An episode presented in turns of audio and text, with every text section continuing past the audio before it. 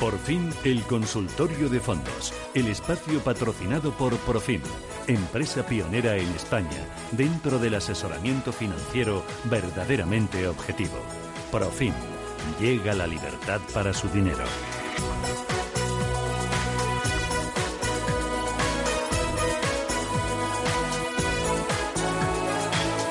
Bueno, 915331851, teléfono directo de Radio Intereconomía. Pueden plantear sus dudas para participar en este espacio de fondos de inversión. José María Luna, Juan Luis Sevilla.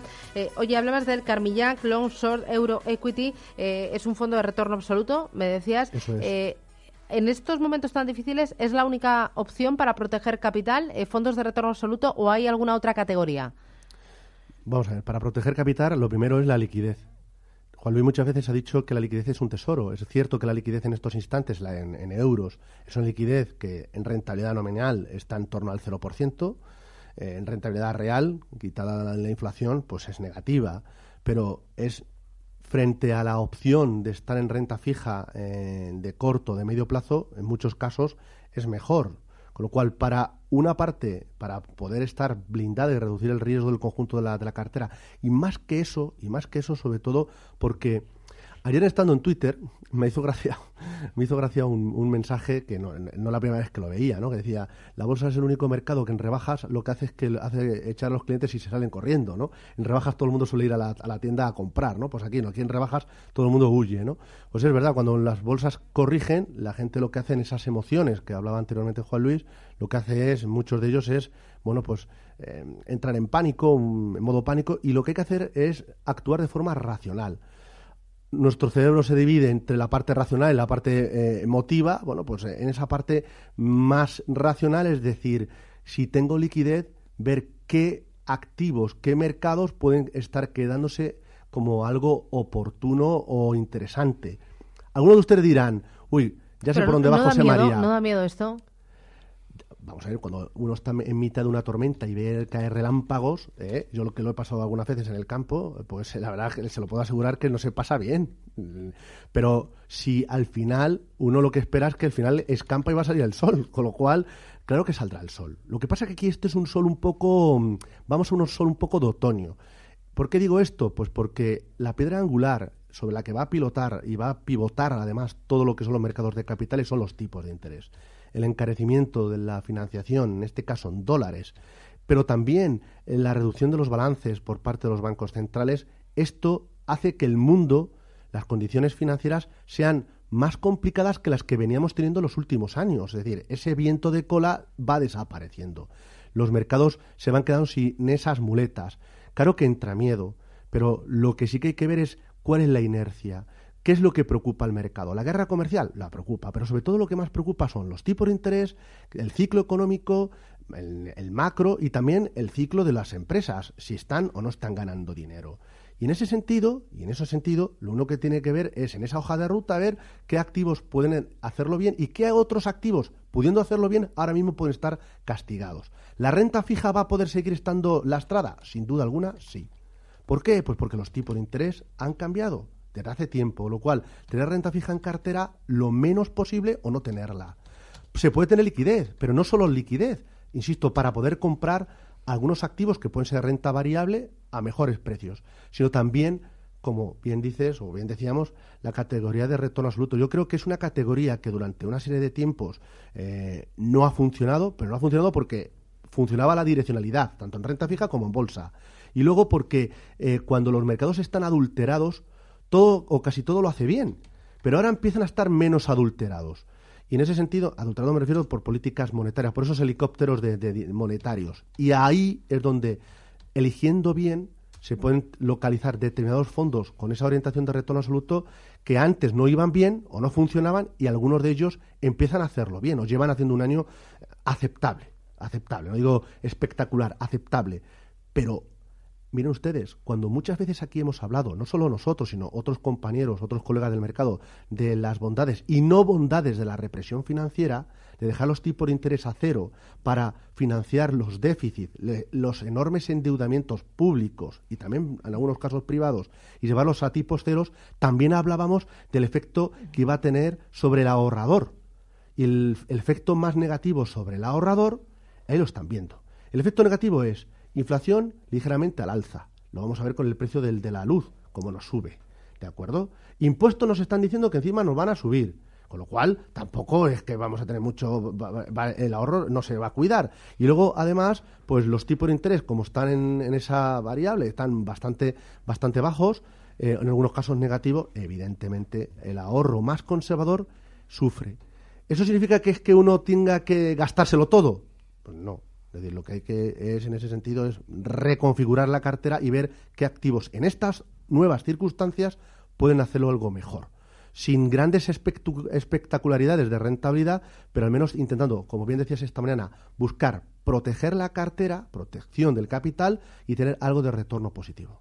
Mm. Eh, Joaquín, ¿qué tal? Buenos días. Hola, buenos días. Enhorabuena, Susana, por el programa. Y quería preguntar por un fondo, pero antes quisiera hacer un comentario porque yo escuché ayer tarde precisamente las recomendaciones y tanto del onshore de Carmiña como el, el de Robeco Sintec y el comentario era sobre el tema de que Carmiña, que es un fondo que es espectacular, ¿no? Lleva un 4% y tal, pero tiene una pega en principio para mí y es que aparte de la gestión de 1,50 que son 70 más un 0,20 por éxito, eh, me parece excesivamente alto. Todo lo contrario que ocurre con el Robeco FinTech, que tiene una buena rentabilidad, un track record bastante aceptable y que, sin embargo, tiene unas comisiones que para un renta variable eh, global, pues eh, es del 0,70, estupendísimamente. Bueno, mi, mi pregunta es, ¿qué les parecería una entrada en el, en el fondo de renta 4 que se llama, a ver, ¿dónde lo tengo apuntado? Um,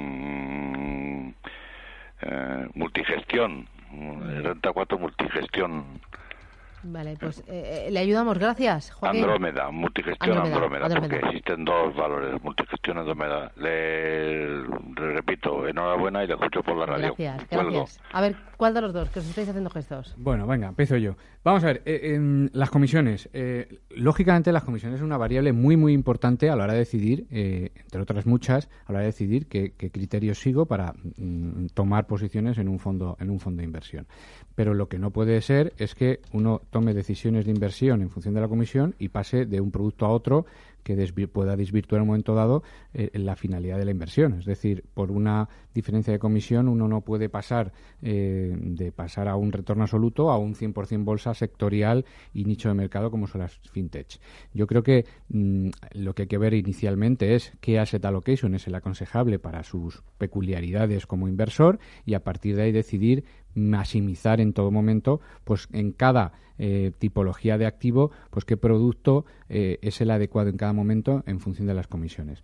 Eh, lógicamente, lo bueno, bonito y barato es lo que todos buscamos en ese sentido. Al final, hay otra finalidad que yo creo que es muchísimo más importante, que es la protección y la visibilidad futuro en cuanto a cierta rentabilidad. Es lo que comentaba José María hace, hace, hace escasos momentos, en el sentido de que hay que mirar hacia adelante sobre qué productos pueden ser interesantes como protección y como algo de búsqueda de rentabilidad con el entorno actual mm, de, la situación que, tenemos en estos momentos en los mercados, ¿de acuerdo?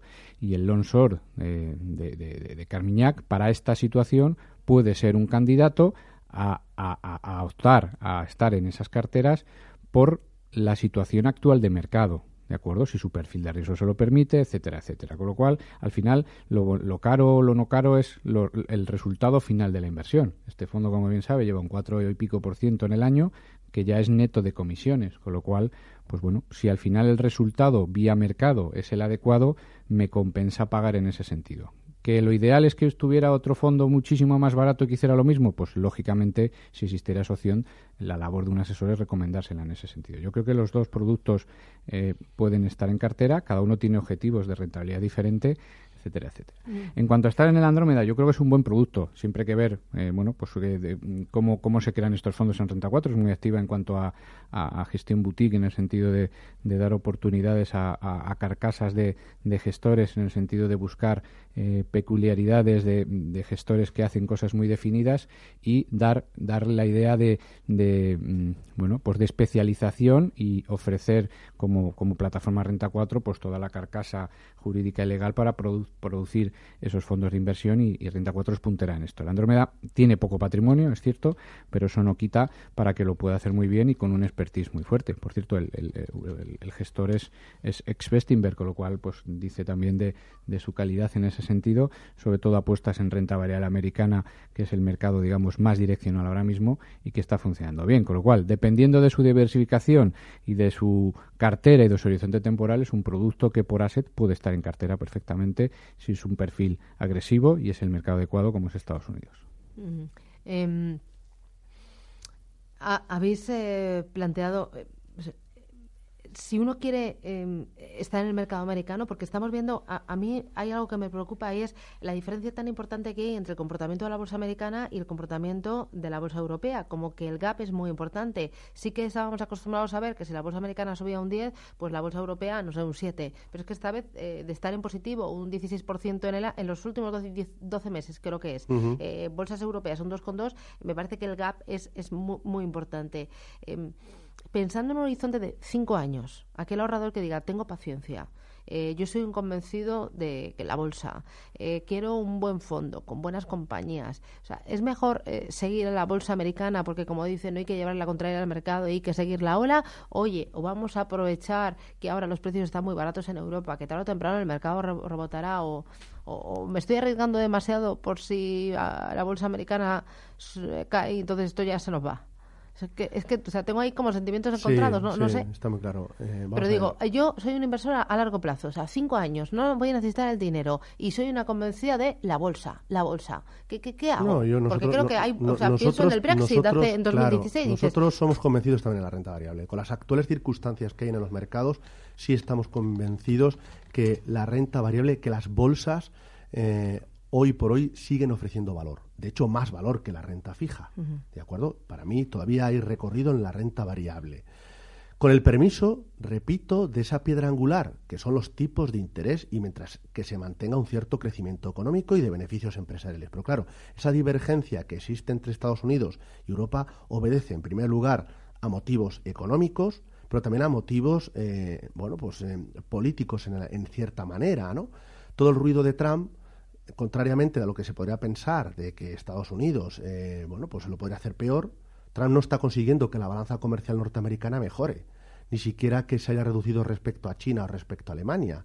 Pero lo que sí que está consiguiendo es, bueno, pues el suficiente ruido para que bueno pues la gente esté como durante mucho tiempo hubiera estado como fuera de la bolsa norteamericana y hubiera preferido otras bolsas que estaban más baratas. Barata sigue eh, estando la europea y mucho más barata los emergentes. Pero la realidad es que unos y otros los eslabones débiles tienen una serie de problemas. Europa tenemos una serie de problemas. Uno de ellos es la composición de nuestros índices la composición de nuestros índices obedece a una vieja economía y eso no significa que haya muerto que eso es un titular que hace muchos años salió en prensa, escrita, cuando todo el tema de las .com. Simplemente es que el mercado o el mundo eh, avanza en otros derroteros y Estados Unidos ahí sí es mucho más puntero. Con lo cual, bueno, pues yo creo que Estados Unidos no debería de faltar en las carteras por el propio dinamismo de Estados Unidos.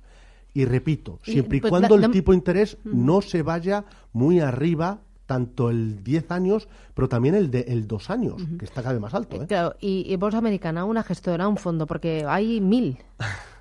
Pues miren, yo lo que haría, voy a decirles varias ideas que a nosotros nos gustan. Indexados. Indexados creo que, claro que ofrecen un valor y creo que merece la pena, sobre todo cuando la gestión indexada bate consistentemente a la mayor parte de los productos de gestión activa. Y hay casas como puede ser Pictet o Amundi, que me consta que pasan por las mañanas, los mm. lunes, muchas de ellas por estos mismos micrófonos, que tienen productos en carcasa fondo de inversión, bolsa norteamericana, productos ligados a la evolución del SP500. No se tienen que ir por qué a un fondo ETF, que sería otra opción, pero por el tema de fiscalidad. Esa puede ser una alternativa. ¿Queremos un producto de gestión activa? Bueno, pues ahí hay algunas ideas interesantes. Una de ellas puede ser la Mason. Es un año growth, clarísimamente, sigue siendo un año de estilo de gestión growth para la parte americana, también para la parte europea, europea pero para Estados Unidos sin duda alguna, y la Mason es una gestora que tiene producto muy interesante. Pero no descartaría otras zonas del mundo, entre ellas Europa. Y Europa, ahí sí que optaría, y seguimos nosotros optando, por productos de gestión activa. Y lo explico, lo explico para que todo el mundo le quede muy claro. El riesgo, el riesgo es haber estado en el IBEX 35 el no riesgo es haber estado, por ejemplo, en el Ocabango Delta, o en el GESConsul Renta Variable, o en el TREA, Iberia. Es decir, hay productos de gestión activa de bolsa española que son capaces de hacerlo mejor. Pero la parte europea, en la parte europea, hay fondos que invirtiendo en bolsa europea lo hacen mucho mejor que los índices. ¿Por qué? Porque han reducido o no están en bolsa en el sector bancario. Ejemplos. Aquí pasan muchas veces, ayer Fernando La Tienda me decía, joder, has vuelto a hablar de Valentum. No tengo nada que ver con Valentum más allá que les admiro como profesionales. Pero es que hay que destacar la buena gestión que realiza Jesús, por ejemplo, y su compañero Blas, ¿no? Entonces, em, Valentum pues una, una, una alternativa, pero hay otras Comges en la parte de Mid Caps Growth eh, tiene un producto muy interesante, Jupiter tiene un fondo muy muy bueno, Grupama, es decir, hay productos que la parte ahí sí que se pueden localizar oportunidades donde el mercado no está mirando. Eh, hay una consulta. Eh, la leo, te lo preparas y después del boleto lo contamos. Dice, buenos días, ¿me podría recomendar un par de fondos de distribución y a ser posible es cuatrimestral? No me digáis nada. Nos vamos a ir al boletín informativo eh, y a la vuelta seguimos con eh, consultorio hasta las 10 y cuarto de la mañana. Luego saben nuestro foro de la inversión a las 10 y 20. En ese foro de la inversión hoy vamos a tener la oportunidad de charlar con Tali Salomón de eToro. Así que nos eh, vayáis y volvemos. Capital Intereconomía, el consultorio.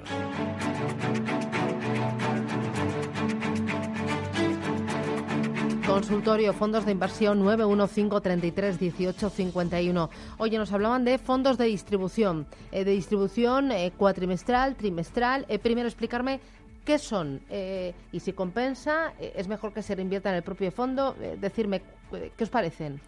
Nos parecen interesantes. De hecho, cada vez más gestoras están sacando clases de distribución, sobre todo internacionales. si tuvieras un depósito, ¿no? Y lo vas recibiendo Sí, lo que, lo que lo que recibes es eh, periódicamente eh, los dividendos o los cupones de, los activos en los que invierte el fondo. Eh, hay, como saben los oyentes, hay dos clases de, fondos, los de acumulación, que todos los, los dividendos, cupones los reinvierten en el propio patrimonio del fondo en, beneficio del, incremento del valor liquidativo y hay otros productos que son los de distribución que lo que hacen es periódicamente repartir pues esos dividendos, esos cupones a los partícipes en ese sentido. Mm, está bien en el sentido de que hay muchos inversores que lo que quieren es complementar sus ingresos periódicos con ingresos explícitos cada cierto tiempo, con lo cual, digamos, para su mm, economía familiar, mm, tener otros ingresos extras periódicos eh, simulando, como bien dicen, los depósitos, pues es una vía también de remuneración interesante para, para estos partícipes en ese sentido. También hay que ver el impacto fiscal que se tiene y hay que valorar si interesa desde el punto de vista fiscal o no en ese sentido, porque a veces em, la tipología de, determinados productos de distribución eh, puede influir negativamente en la fiscalidad en ese sentido. Con lo cual, son interesantes, cada vez se están proliferando más. JP Morgan en su, en, su, en su gama de income tiene, pues, por ejemplo, el Global Income, el Conservative, que con su clase de distribución. El Schroeder tiene, también es, un, es una gestora este, digamos, eh, que tiene algún producto interesante, sobre todo en, renta variable, como el European Maximizer, en el sentido de que reparte, eh, pues, eh, digamos, un dividendo fuerte cada X tiempo. Esto no significa que estén garantizados ni nada, simplemente que reparten parte de los beneficios que tienen en la cartera en ese sentido. Con lo cual, yo creo que sí que hay opciones interesantes en cuanto a distribución. Hable con su asesor financiero, decida qué tipología de producto para buscar esa distribución y a partir de ahí, pues que, bueno, pues que, qué distribución quiera tener en cada momento para, para lograr esos dividendos y que importes. Desgraciadamente no son altos, porque lógicamente pues bueno, los tipos están como están y los dividendos en ese sentido si son productos más mixtos no tanto, pero por ejemplo el Maximizer reparte pues unos, unos importes superiores al 4% al día de hoy. Eh, hay otros fondos que lo que hacen es eh, lo que ganan lo reinvierten ¿no? en el propio fondo de inversión. Claro, esos son los productos que todos conocemos de acumulación Cuando ponemos la famosa letra ACC que vemos detrás de muchos fondos internacionales es de acumulación. No, pero ahí lo que tú decías es muy importante ver la fiscalidad, porque a lo mejor no te compensa. Claro, eh, cualquier rendimiento explícito va a pasar por, por caja, con lo cual hay que ver también y, preguntar al inversor pues qué fiscalidad tiene y cómo le va a impactar en su, en su cuenta de resultados todos los años la fiscalidad de las ventas de, esta, de estas acciones, de participaciones de fondos de inversión por la distribución, lógicamente. Y me habías dicho de gestoras, es Roder. JP Morgan, es Roders, Nordea, hay bastantes casas. Alguna española está empezando o empezó a hacer hace tiempo, sobre todo con fondos de rentas, que, que hace tiempo, pues cada cierto tiempo se comprometían a vender ciertas participaciones en forma de renta para tener, digamos, pues unas rentas periódicas para aquellos inversores que necesitaban esas rentas. Yo creo que sí que hay opciones eh, interesantes, más en la parte internacional y más claras, donde hablando con su asesor financiero puede buscar un ramillete de productos de, de, acciones internacionales vía fondos de inversión que le puedan dar esa distribución. Oye, y ahora para este momento de la bolsa, ¿un multiactivos también es interesante? Eh, porque también se han puesto de moda, igual que la distribución. Llevamos eh, unos meses, un par de años hablando bastante de ellos, ahora también los multiactivos. Pues mire, pone caras. los multiactivos, muchos de ellos son modas, y las modas son pasajeras. ¿No te va mucho? Depende. Depende de lo que hay en el mutuo activo, de verdad. Yo lo que he visto es que en, muchas, en muchos casos se nos está vendiendo como un producto multiactivo, el, un poco tener un poco de todo, y al final eso de tener un poco de todo no consigo la diversificación realmente que estoy buscando, ¿no? Y al final lo sencillo, lo, el, back to base y el volver a lo básico, yo creo que es al final más rentable que lo que es la complejidad muchas veces que se venden los multiactivos. No estoy diciendo con eso que todos los tengan que ser malos productos o, o, que lo que hay dentro em, al final no vaya a funcionar. Pero en estos instantes, en estos instantes, sí que se está viendo quizás el, talón de Aquiles de, algunos de esos vehículos. ¿En ¿cuál, ¿Cuál principalmente? Pues eh, quizás el personalismo que puede haber por parte de algunos gestores que se obstinan en, posiciones de mercados en los cuales no les acompaña, no, está no es el momento para tenerlas, o bien por estilo de gestión o, diferentes mercados o activos que puede tener en cartera, y uno de ellos es, por ejemplo, la parte de renta fija. Es decir, la renta fija mm, históricamente ha diversificado, ha reducido el riesgo, eh, cuando el dinero no estaba en bolsas iba a renta fija, etcétera. Pero la realidad es cuando utilizo determinados activos de renta fija que no me descorrelacionan con la bolsa, sino que me aumenta la correlación y encima me aumentan el riesgo. Y estamos viendo como algunos productos de multiactivo, por ejemplo, en los últimos dos meses llevan acumulado retornos de menos 3 y menos 4%. Con lo cual, multiactivos eh, pueden tener su sentido siempre y cuando y como siempre decimos, hay que mirar las tripas del producto. ¿Dónde está invirtiendo? Un multiactivo para, como se ha vendido como, mira, a través de un único fondo accedes a las mejores ideas de todos los analistas de la casa, a todos los gestores y tienes además activos de todos. Y tienes desde oro, tienes eh, deuda, tienes bolsa y tal, y dices, sí, eso está muy bien. Pero todos esos activos no se van a correlacionar de la misma manera cuando y perdónenme ustedes que están escuchándonos ahora mismo, diría hasta otra vez José María con la cantinela de la renta fija, o sea, de los tipos de interés. Es que, créanme, la importancia de los tipos de interés. Estamos en otro ciclo. O vamos a una recesión económica, que entonces el ciclo volveremos a ver los tipos cada vez más bajos, si no, nos tenemos que acostumbrar a tipos cada vez más altos y eso penaliza muchos activos. Muy bien, pues José María Luna, Juan Luis Sevilla, a los dos, gracias. Eh, veremos cómo va la semana, ¿no? cómo arrancamos la siguiente y lo iremos contando. Gracias por estas alternativas eh, y esta clase práctica formativa que hemos recibido sobre fondos. Gracias, un abrazo. Muchas gracias. Adiós.